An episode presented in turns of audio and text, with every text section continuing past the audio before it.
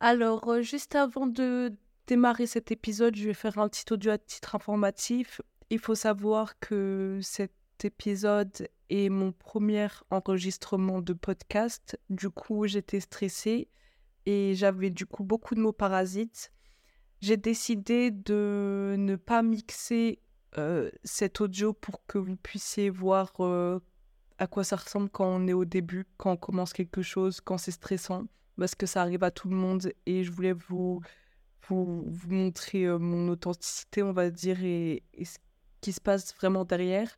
Donc, j'ai certains parasites et je peux être stressée. Donc, je vous demanderai d'être indulgent et d'être bienveillant envers moi pour cet épisode. Et bonne écoute. Vous écoutez Minds Matter, le podcast qui vous plonge dans le monde captivant de l'entrepreneuriat africain. Je suis Louane et je suis ravie de vous retrouver pour un nouvel épisode inspirant. Dans ce podcast, nous explorons les histoires inspirantes d'entrepreneurs africains à succès. Nous décortiquons les stratégies qui fonctionnent et nous découvrons les clés mentales pour un succès entrepreneurial et personnel. Que vous soyez déjà entrepreneur en Afrique ou que vous aspiriez à le devenir, Mindmeter est là pour vous aider à développer votre mindset, à trouver l'inspiration et à découvrir les opportunités passionnantes qui se cachent dans le monde des affaires africaines.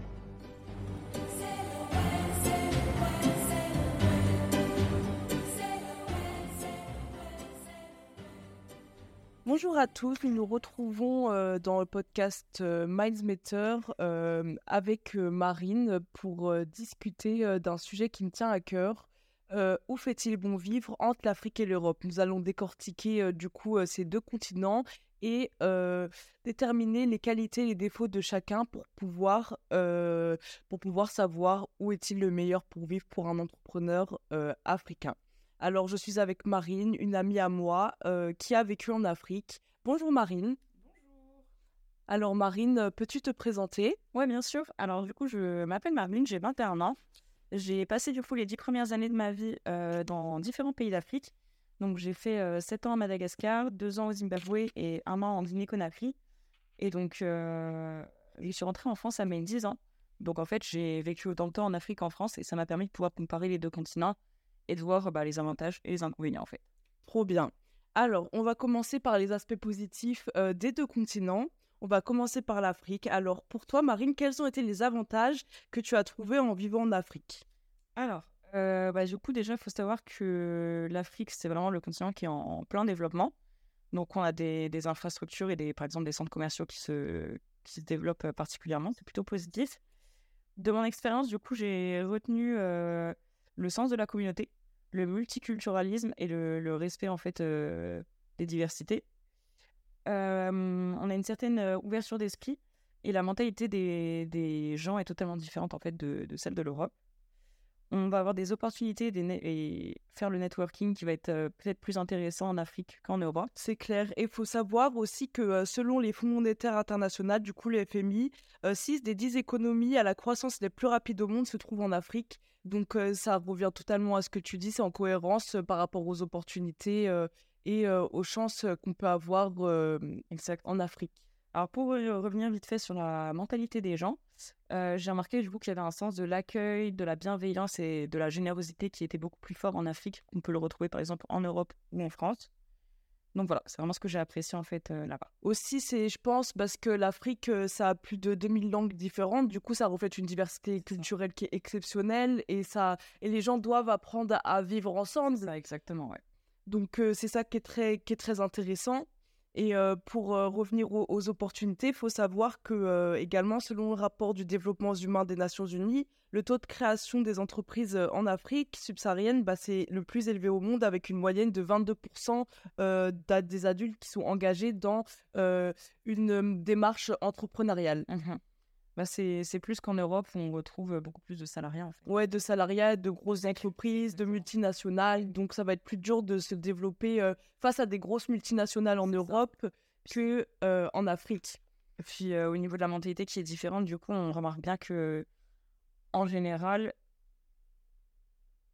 en Europe, on a, on a beaucoup plus de sécurité avec le salariat qu'on peut en avoir en Afrique. Donc les, les gens préfèrent directement se mettre dans le salariat. C'est clair. Et ce qui est bien en Afrique, c'est euh, le continent le plus jeune du monde, avec plus de 60% de la population qui a moins de 25 ans. Donc, il y a tellement, tellement d'opportunités dans tout type de secteur. C'est, c'est incroyable quand on est entrepreneur de pouvoir avoir l'opportunité d'avoir des, des, des territoires comme ça qui sont riches de personnes et de, de, de, de... richesse culturelle, euh, professionnelle. euh, Voilà, c'est un ensemble de choses. Alors, on va parler aussi euh, du climat. Le climat, euh, qu'est-ce que tu penses du climat Toi, quand tu étais petite, qu'est-ce que, est-ce que, comment ça se passait? Alors, euh, moi, j'ai particulièrement aimé le climat. À Madagascar, il il faisait pas très très lourd, à part vraiment pendant les, les périodes d'été de forte chaleur. Mais les climats sont vraiment différents en fonction de chaque pays. Il faut aussi prendre en compte la saison des pluies dans différents pays qui peut être contraignante parfois. C'est ça. Moi, la, la pluie ne me dérange pas, j'adore ça, donc c'est pas un problème. Euh, mais le climat reste plutôt agréable à vivre en fait. Et à l'école, du coup, pour euh, les personnes qui ont des enfants ou qui veulent mettre leurs enfants dans des écoles africaines, toi, comment ça s'est passé l'école euh, en étant, en étant en Afrique? Alors, du coup, moi, mes parents m'ont mis dans une école française. Et, mais on peut avoir des écoles américaines, anglaises, on a un peu de tout. Et, euh, et du coup, c'est plutôt un système qui est cool. Parce que, par exemple, au Zimbabwe, le rythme scolaire était basé du coup sur un principe un peu anglophone où on avait euh, cours que, euh, que le- la matinée. Donc, l'après-midi, on pouvait jouer avec nos copains, copines et tout. C'était C'est ça. c'était beaucoup mieux. C'est pas du gavage d'informations, en fait. Et tu m'avais dit qu'il y avait aussi une multiculturalité dans ton Dans- école. dans les écoles. Exactement. En général, dans les écoles, bah, écoles françaises ou américaines, c'est vraiment beaucoup d'expatriés. Et donc, tu as une richesse. euh, Les gens viennent de, de tous les pays du monde et c'est très bon. C'est ça. Et euh, le fait que tu aies voyagé dans plusieurs pays dans ton enfance, c'était plutôt dur pour toi ou tu l'as accepté ou tu as aimé ça? Qu'est-ce que Alors, ça t'en ressort de tout ça? Moi, j'ai beaucoup aimé personnellement. Après, euh, je connais des gens qui l'ont aussi mal vécu, euh, ce changement, euh, souvent. Mais euh, du coup, ça m'a permis d'avoir une forte euh, capacité d'adaptation à l'heure d'aujourd'hui. Et, et j'aime bien jouer. C'est ça, parce que maintenant, euh, tu peux aller dans d'autres pays, comme par exemple l'année dernière, tu es allée en Malaisie toute seule et tu l'as très bien vécu, alors qu'une personne française lambda euh, aurait beaucoup plus de mal à, à voyager comme ça, euh, toute seule, dans des pays aussi qui sont pas forcément euh, ressemblants à, à l'Occident. Donc, tu te- tu t'es créé une, une adaptabilité au monde entier, en fait, en voyageant comme ça. Tes parents t'ont permis de, de, de créer ça, à vivre en Afrique. Exactement.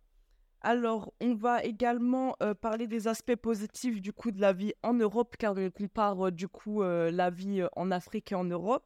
Alors, Marine, tout d'abord, comment ça s'est passé? Quel a été, on va dire, est-ce que tu as, vécu un choc culturel quand tu arrivé en France? Parce que tu n'avais jamais encore vécu en, en Europe avant, avant d'arriver en France à l'âge de tes 10 ans, c'est ça? C'est ça. Alors, particulièrement, moi, j'ai ressenti le, le choc culturel, en fait, parce que je suis partie à mes un an en Afrique, donc j'ai vraiment grandi là-bas. J'avais pas connu vraiment la France avant. Donc, euh, il y a vraiment un choc des cultures, un choc des mentalités. Euh, après, on s'y fait rapidement aussi euh, en soi. Mais pour les qualités, qualités pour le continent européen, on va avoir par exemple les infrastructures qui sont plutôt développées, que ce soit dans la rue, Quand tu es arrivé, en fait, quand tu es arrivé en, en France, tu t'es rendu compte qu'il y avait. Tu étais peut-être choqué par toutes ces. vraiment différent en fait. Ouais, par, par ces, aussi par euh, ouais, la qualité de la, de la vie aussi. Et Comment elles sont faites comment elles sont propres aussi par rapport à l'Afrique. Parce que, on va dire, il n'y a pas tous les pays, comme toi, tu m'as dit euh, tout à l'heure, euh, en Afrique qui sont euh, sales, on va dire, mais il y a quand même beaucoup de villes qui ont beaucoup de les problèmes Les par- liés ouais les problèmes liés à l'hygiène dans les rues euh, africaines c'est un problème déchets. le traitement des déchets le- les routes, tout ça. Alors qu'en France, on n'a pas du tout ce problème-là. Et ça peut être aussi un choc positif pour toi. Après, en soi, les infrastructures vont avec les impôts que, que les Européens en général payent. hein. C'est vrai. Et les impôts sont, sont élevés. Mais il faut se rappeler que, euh, par exemple, le Mali, euh, les, le système d'impôt est très ressemblant en France, vu que c'est une ancienne, on va dire, euh, entre guillemets, colonie. Donc, ça, donc euh, souvent, euh, les impositions de l'Afrique de l'Ouest sont ressemblantes aux impositions de l'Europe. Mais il y a tout, tout ce qui est derrière, donc les conflits politiques et tout. Donc, ça va autre part. Alors, on peut savoir aussi que selon l'indice du développement des humains des Nations Unies, la majorité des pays européens figurent parmi les pays les plus développés du monde. Donc, euh, pour ces enfants ou vivre en Europe, ça peut être euh, une bonne chose, peut-être? C'est vrai que l'Europe, elle offre une certaine euh, qualité de vie, que ce soit en termes de, sécurité quand même et de stabilité de vie. On vit en Europe quand même avec, en général, des aides sociales, un système qui nous protège, le, enfin, le système de redistribution, en fait, les cotisations de retraite. Donc, on a quand même beaucoup d'aides sociales, beaucoup de, de, de stabilité, un système du coup de santé qui est plutôt développé et un- une éducation aussi qui reste quand même de qualité. euh, L'Europe est connue quand même connue pour ça. Et, euh, et en Europe, on va avoir plus de facilité en fait à voyager et à bouger de, dans différents pays euh, grâce au, du coup aux aéroports internationaux et aux gares en fait. C'est ça, parce que par exemple, à chaque fois qu'on en Afrique, moi je sais que si par exemple quelqu'un qui vient de, du, de Bamako ou du Sénégal ou des choses comme ça, s'ils veulent aller aux USA ou dans, au Japon, dans des grandes villes, on va devoir d'abord passer par Paris-Charles de Gaulle avant de pouvoir voyager dans cette ville. Donc on est toujours obligé de faire une halte en Europe, euh, du coup, dans un, un aéroport international euh, européen avant de pouvoir euh, arriver à notre destination. Donc c'est vrai que l'Europe est très très bien desservie niveau voyage. Et euh, on peut savoir aussi que l'Europe est considérée comme l'une des principales destinations touristiques mondiales avec plus de 710 millions de touristes internationaux euh, chaque, an- chaque année à peu près.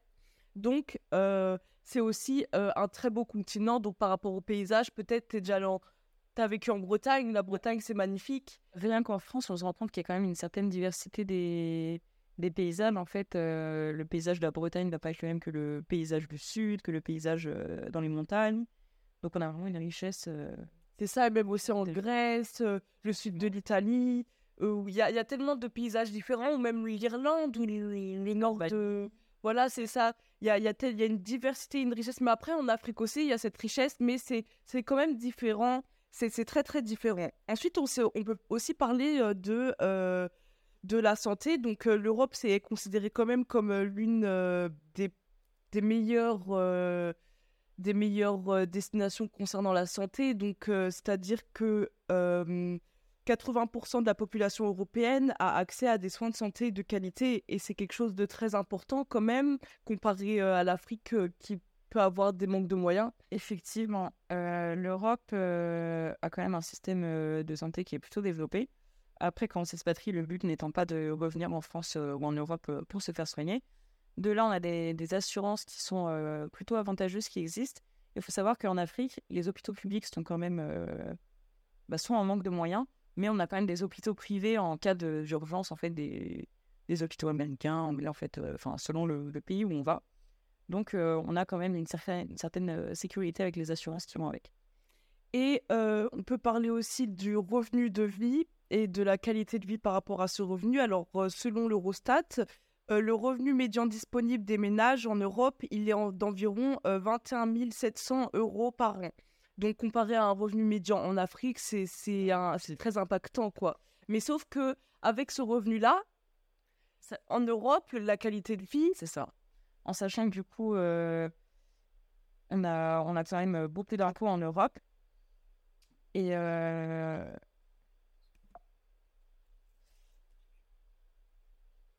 c'est pas grave, je vais couper ma ligne. bah, j'ai fait. Merde. Et, euh, mais du coup, euh, le revenu est très très impactant, mais sauf que euh, en Europe, avec ce revenu-là, 21 700 euros, on peut pas faire grand-chose. Le coût de la vie est quand même très élevé en Europe par rapport au, coût de la vie en Afrique, en fait, tout simplement, par exemple. Avec euh, 800 euros en Europe, que ce soit en France ou même ce soit dans, dans différents pays, avec 800 euros, on va pouvoir avoir par mois une- un appartement ou une maison. En fait, tout dépend en fonction de, de, la ville, euh, de la ville dans laquelle on est.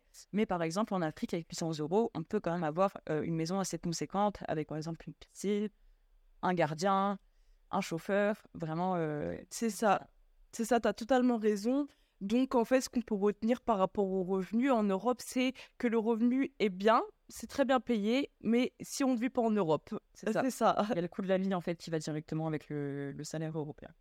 Voilà, donc on a fini avec les points positifs. On va passer aux aspects négatifs. Alors pour la partie 2, nous allons prendre les défis et les considérations à prendre en compte pour les deux continents. On va commencer par l'Afrique. Alors, Marine, en ce qui concerne l'Afrique, quels sont les défis principaux et les considérations qui sont à prendre en compte, notamment comme les infrastructures, les services publics et tout, ça? Alors, du coup, là, je vais premièrement parler de mon expérience personnelle. Donc, dans de nombreux pays d'Afrique, quand même, on remarque quand même une certaine instabilité politique qui est plutôt importante. que j'ai pu vivre, en fait, par exemple, à Madagascar. Avec ma famille, nous sommes partis d'urgence, du coup, en 2009, après le coup d'État. Donc, on retrouve dans plusieurs pays, en fait, c'était coup d'État de qui, si tu... De, de l'armée. De l'armée par rapport à... Par rapport au président de l'époque. Donc, il me semble que c'était Ravalomanan. Je ne suis pas sûre.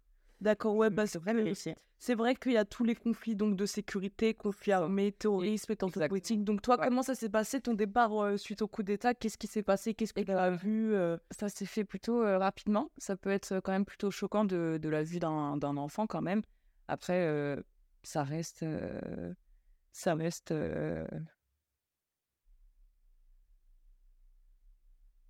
Pas mort.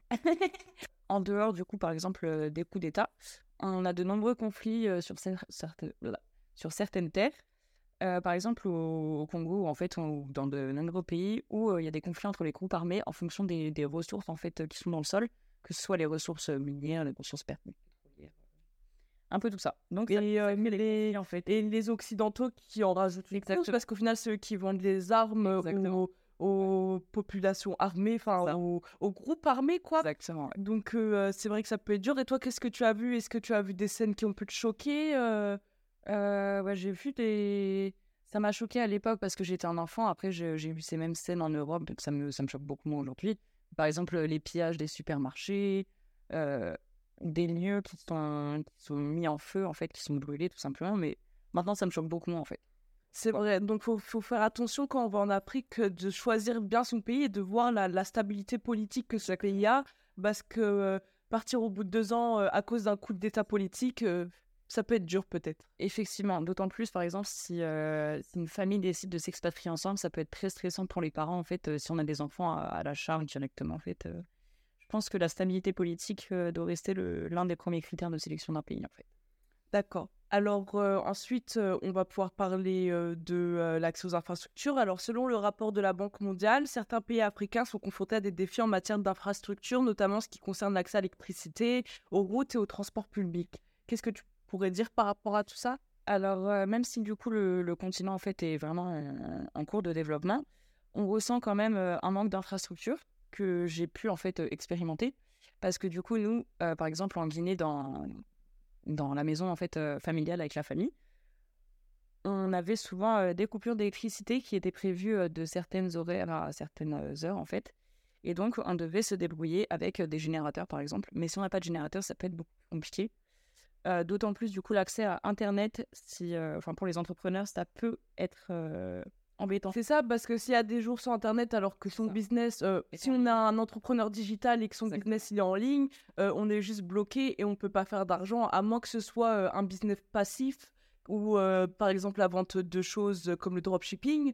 ça peut être très compliqué de d'avoir un business si l'électricité si on n'a pas de générateur chez nous. Donc le générateur est obligatoire en Afrique. À moins vraiment que ce soit un business automatisé où là ça pose moins de problèmes mais ça reste quand même quelque chose de plutôt problématique.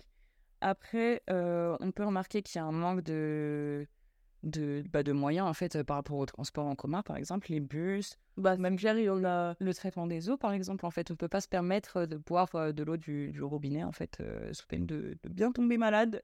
Et puis aussi le développement des infrastructures via les pays. Donc, ce qui est dommage en Afrique, c'est qu'il y a tellement de pays qui pourraient se connecter entre eux. Donc, il y a des trains comme, comme par exemple la France et la Belgique qui sont connectés avec un train qui prend une heure et demie ou l'Allemagne. Il n'y a pas de connexion profonde entre les pays, que ce soit ouais, les lignes ferroviaires, les cars. Il n'y a pas de de, de, de vrais transports qui peut nous aider à part euh, les, les, avions. Et parfois, on est obligé de faire Afrique-France, France-Afrique pour pouvoir aller dans un pays africain différent du nôtre parce qu'il n'y a pas de connexion entre notre pays africain et l'autre. Donc ça, c'est un manque de, de connexion, euh, un manque d'unité en fait, un manque d'unité de l'Afrique et des pays africains.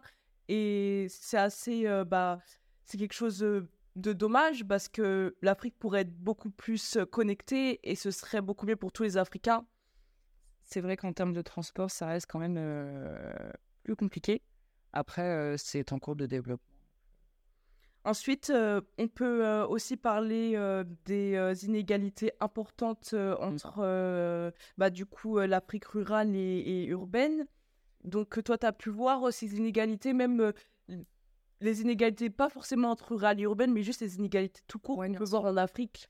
Alors, euh, je pense qu'en Afrique, les inégalités sont encore plus. euh, Enfin, sautent encore plus aux yeux. C'est choquant. Ouais, ça peut. ça peut- Moi, ça m'a choqué, hein, franchement, quand En fait, quand d'un côté, on voit des grandes salles de sport de luxe et que juste à côté, euh, t'as des enfants font la manche, ouais, des- des, bidonvilles avec des personnes qui sont entassées les unes sur les autres.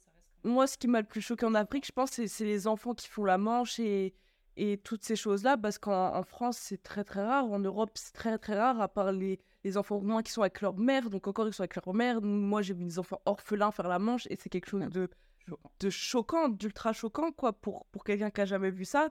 Et les inégalités en Afrique, c'est quelque chose que on, vous allez voir tous les jours et qu'il va falloir, va falloir s'habituer, en fait. Parce Mm. que pour l'instant, ça ne va pas changer du jour au lendemain. C'est ces inégalités profondes et enracinées dans, dans, les terres africaines. Et par rapport à la santé et à tout ce qui est euh, le domaine euh, des, oui, de, santé, qu'est-ce que tu peux me dire par rapport à ça? Euh, moi, j'ai pu remarquer que le, que le système euh, hospitalier public euh, est en manque de moyens, clairement. Euh, j'ai préféré euh, me faire soigner à la maison, par exemple, euh, quand je, quand je me suis euh, ouvert la tête. Qu'est-ce qui s'est passé du coup? Alors, du coup, je jouais avec ma soeur dans la piscine. Et puis, euh, on avait un pistolet en plastique qui, s'était un peu abîmé. Et du coup, ma soeur m'a planté ce pistolet dans la tête. Et euh, du coup, ma mère a préféré me recoudre à la maison plutôt que de m'amener dans un hôpital public parce que je serais sûrement sortie avec eux. Du coup, c'est ta mère qui t'a cousu euh, la, la tête. Alors, du coup, pas avec du fil parce que ma mère n'a peut-être pas les, les, les connaissances et les compétences pour, mais euh, on était quand même bien équipés. On avait une très grosse trousse euh, de pharmacie en fait euh, d'urgence.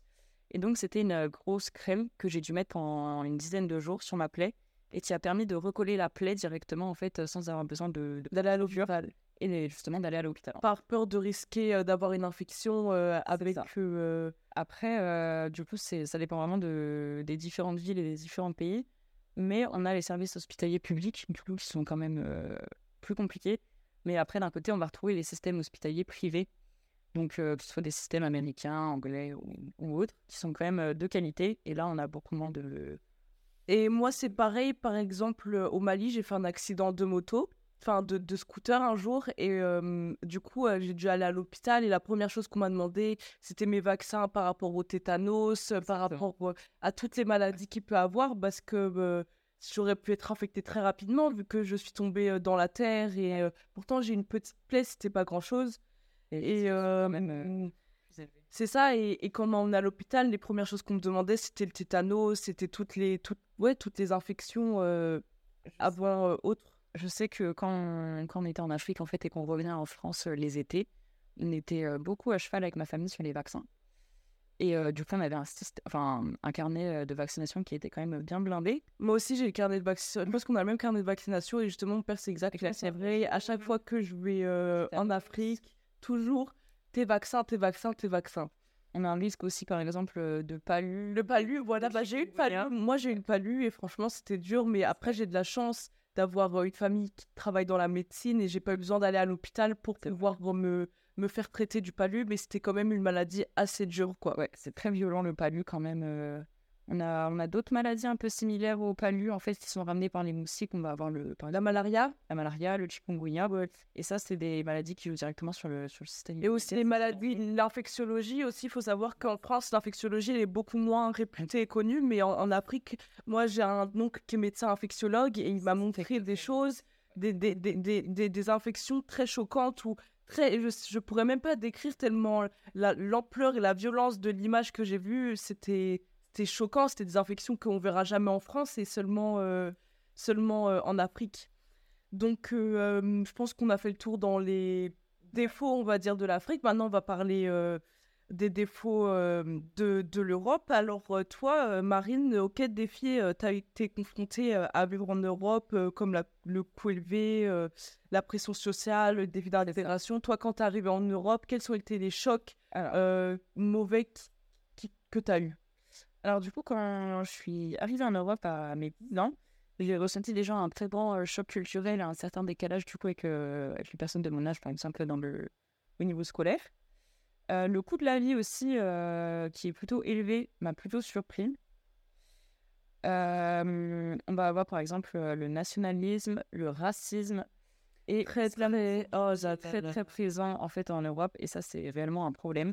J'ai vécu les 18 premières années de ma vie en étant athée, donc je ressentais pas forcément ce problème. Mais à mes 18 ans, je me suis euh, reconvertie à l'islam. Et de là, en fait, j'ai pu euh, totalement voir euh, le regard des gens qui ont changé, en fait. Cette peur qui est aussi... qui a engrainé par les médias aussi. Par les médias français, c'est clair, mais au final, ce qui est dommage, c'est que les médias français, ils cachent toutes, toutes les mauvaises choses du système français par cette islamophobie. Et c'est pour ça que, que les médias français euh, surtout français, du coup pas européen mais français, en parlent autant parce que ils, utilisent euh, l'islamophobie comme euh, comme le problème comme cache comme cache me merde quoi. Enfin voilà, désolé d'être vulgaire, mais bon, c'est c'est le mot qui a non bah oui. Alors oui, on peut voir que les de aussi on peut voir que l'intégration euh, dans certains pays européens, bah, ça peut être un défi pour les immigrants en raison déjà des barrières aussi linguistiques, culturelles, euh, les processus bureaucratiques aussi qui sont très complexes. Donc euh, tout ce qui est faire ouais, l'administratif, les la position et tout, ça peut être très très dur. Ça peut être très très dur pour quelqu'un d'africain qui vient vivre en, France. Le, le, le toute l'administration peut être très très complexe et très très longue aussi, mais ça c'est en Afrique aussi ensuite, oui, pour revenir sur le nationalisme, le racisme, il faut savoir que c'est propre à certains pays, mais pas tous les pays européens. Parce que, par exemple, moi, je vis en Belgique. En Belgique, j'ai eu aucun problème de racisme. Alors que, enfin, à Bruxelles, pas forcément dans les, dans, en Flandre ou en Wallonie, mais surtout à Bruxelles, moi, j'ai aucun problème avec le racisme parce que c'est très, très multiculturel. Mais la France, quand j'arrive en France, j'ai forcément des personnes qui vont me regarder mal ou des remarques, rien que la dernière politique, polémique sur les abayas ou, le meurtre de Naël, euh, cet enfant décédé sous les coups d'un, enfin sous les balles d'un policier pour rien, parce que euh, délit, enfin, contrôle de faciès et euh, et son, son origine arabe, qui, ah, c'est à cause de, de son ethnie qu'il est mort. Enfin, c'est clair. C'est tellement dommage et, et, triste. Et c'est pour ça que moi, niveau sécurité, euh, pour mes enfants, si j'ai un petit garçon et que je vis en France, je vais avoir peur pour lui. Je vais pas, je vais pas le laisser sortir la nuit parce que j'aurais peur qu'il se prenne une balle par un policier pour rien, une balle perdue. Donc euh, c'est pour ça que la France, surtout la France, moi je ne me vois pas du tout vivre là-bas à cause de tout ce qui est euh, racisme et ça me fait très peur pour mes enfants et ma lignée suite. Ensuite, il y a l'Espagne ou l'Angleterre ou la Hollande qui sont des pays beaucoup moins racistes où il y a beaucoup plus de sécurité et beaucoup plus d'acceptation de l'autre. Et voilà. Qu'est-ce que. Eh ben, effectivement, en fait, on pourrait se dire qu'en Europe, on a accès à plus de sécurité, mais moi, j'ai pu personnellement, en tout cas, me rendre compte que j'ai eu beaucoup moins de, de problèmes de sécurité en Afrique plutôt qu'en France, en fait, en ayant porté le voile, où je faisais peur à des gens dans la C'est ça, mais un jour, on était à Saint-Malo et, et des, des, Après, là, c'était gentil, mais des gens venaient, nous regardaient et demandaient Oui, pourquoi tu portes le voile Voilà, c'est très intrusif. Il n'y a pas voilà. nécessaire de, de, la diversité des gens, en fait. Très intrusif. C'est ça, en fait. Quand, quand tu n'es pas de leur, de leur origine ou de. Tu n'es pas une personne blanche, les les, les Européens vont, parfois se permettre de poser des questions, de faire des choses qui sont très intrusives avec toi, comme, comme les personnes qui touchent les cheveux. Je suis désolée, mais si vous êtes une femme africaine et que vous vivez en France, vous allez comprendre ça, le fait qu'on vous touche les cheveux, alors que vous avez waouh, c'est super. Non, mais touche pas, touche pas mes cheveux, s'il te plaît. Genre, regarde, mais faut s'arrêter ici. Et, ça, ça peut être quelque chose de très perturbant parce qu'en Afrique, on va pas toucher tes cheveux comme si tu étais un animal de foire. On, pourrait. Parfois, on a l'impression d'être un animal de foire en fait, en étant une personne noire ou arabe dans chez les occidentaux parce que ils se permettent des choses. Par exemple, aussi les policiers qui tutoient. C'est contraire au code de déontologie de, de- de la police. Et pourtant, quand un policier euh, voit un noir ou un arabe, il va, il va plus facilement le tutoyer que le vous voyez, alors que c'est un manque de respect et c'est encore une fois très intrusif dans la vie euh, d'une personne. Et nous sommes des humains à part entière. Et j'ai l'impression que certaines personnes occidentales ne vont pas reconnaître cette preuve de oui, nous sommes aussi des humains comme vous, vous êtes des humains et on est égal, on, on est pareil en fait. Et il n'y a pas ce, ce... ça quoi. Je pense aussi que du coup, euh, cette exclusion euh, par rapport à la différence, en fait, elle est, euh, elle est basée aussi sur une Enfin, elle est causée par la société qui est aussi basée énormément sur l'apparence et sur le paraître. Et donc, euh, ça, c'est quelque chose qu'on retrouve moins en général en Afrique, on passe au-dessus de, l'apparence, en fait, tout simplement. On peut aussi se rendre compte que le rapport au travail est différent en Europe qu'en Afrique. C'est ça, ça c'est clair. C'est clair, le rapport au travail. Un, un- je trouve que euh, la culture du travail en France est beaucoup plus diverse, enfin plus- beaucoup plus grosse. Enfin pas forcément en France, mais en Europe, la culture du travail, du il faut travailler dur, faut, faut, faut 24 heures sur 24, faire des 45 heures pour son entreprise. Tout ça, c'est vraiment banalisé euh, en, en, en- en Europe, alors que c'est pas normal, quoi. Et peut-être euh, aussi que l'Europe entretient un certain mode d'insatisfaction personnelle, en fait, où on en veut toujours plus, euh, toujours plus. Et... C'est ça, et on s'arrête jamais, alors qu'il y a un moment où on a tout ce qu'on veut, mais on s'en rend juste pas compte. Donc c'est ça qui peut être euh, dommage euh, par rapport à ça. Et qu'est-ce que tu as d'autres choses à, apporter par rapport à ta, aux défauts, on va dire, de ce que tu as pu voir en Europe? Euh, les gros points, ça reste même le coût de la vie, la mentalité occidentale. Mais C'est vrai que la mentalité occidentale est assez dure et surtout, vraiment, je reviens par rapport au fait de l'image. L'image d'être toujours bien, l'image que, les occidentaux veulent de toi. Si, si t'as pas les cheveux plaqués, euh, c'est pas professionnel. Euh, tout, toute cette image et, ce, ce paraître, en fait, que, que la personne occidentale a besoin d'avoir pour pouvoir faire confiance à une personne est très, très dur et je l'ai vécu. Et, et voilà, c'est ça. Et même moi, j'ai beaucoup de mal avec ça. Tu, tu dois toujours avoir une image propre, euh, bien parler, bien agir, avoir les codes. Et, même moi, même moi, je suis quelqu'un que j'aime bien avoir les codes. Et même moi, je peux euh, ressortir mon image occidentale par rapport à ces codes. Et ça peut être euh, assez dur et contraignant pour des personnes qui ne les ont pas. Alors qu'en Afrique, que tu boives ton thé, bon, à part manger de la main gauche pour les musulmans, ça c'est grave, mais il y a plein de codes qu'on va pas avoir et qui vont pas être impactants, alors qu'en France ou en Europe tout court, il y a certains codes qui vont être très impactants, alors que il n'y a pas lieu d'être. les, les codes sont beaucoup plus marqués et, et enfin marqués en fait en général en Europe. Euh, peut poser problème euh, aux personnes qui viennent et qui ne savent pas. Voilà, c'est ça. Voilà, quand, vous êtes si vous êtes africain et que vous venez en Europe, euh, il va falloir que vous imprégniez des codes pour devoir pour vous faire accepter par certaines personnes françaises ou, européennes. Il ne faut pas que je seulement que je sente sur la France. Et il faut aussi faire attention euh, du coup encore une fois au racisme. Donc tous les pays de l'Est, l'Italie, la France, je déconseille un max pour euh, le peuple africain et je conseille euh, la Belgique, Bruxelles notamment, l'Angleterre, Londres, euh, l'Espagne aussi, euh, le Portugal, l'Allemagne aussi, ça va être moins raciste également. Mais euh, franchement, la France, l'Italie et les pays de l'Est, la Grèce, je conseille pas. Euh, plein de pays comme ça, il faut faire très attention parce que ils ont beaucoup de préjugés rapidement. Alors, on arrive à la conclusion de notre podcast, du coup, à la fin du podcast. Alors, Marine, on va parler des choix personnels et des enseignements tirés que tu as pu avoir. Alors, toi, où aimerais-tu vivre plus tard?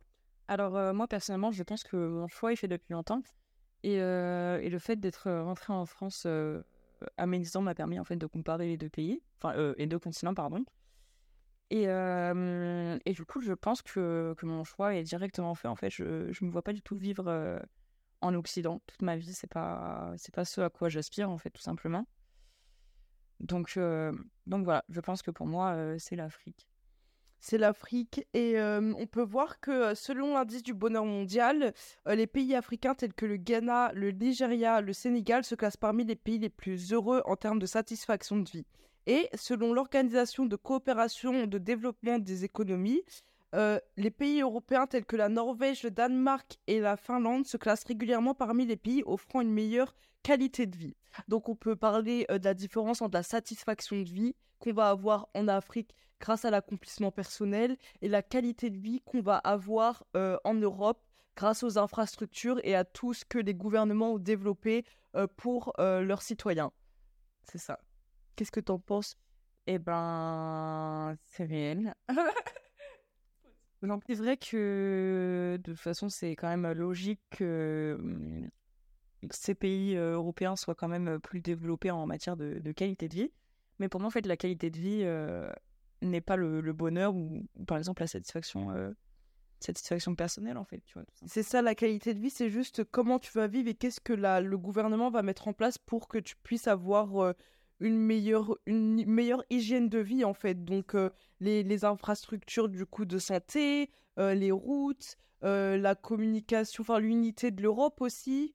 Ça va être tout, tout ça qui va entourer la qualité de vie. Mais au final, la satisfaction de vie, elle sera moindre parce que on est dans, dans, une société qui prône, qui prône le salariat. Donc la, la, la, satisfaction de soi-même et l'accomplissement de soi dans le salariat n'est pas aussi grande que, que, que, que l'Afrique. On peut également parler du fait d'avoir un, un, revenu aussi gros européen, enfin un, un, revenu aussi gros que les revenus européens, mais vivre en Afrique.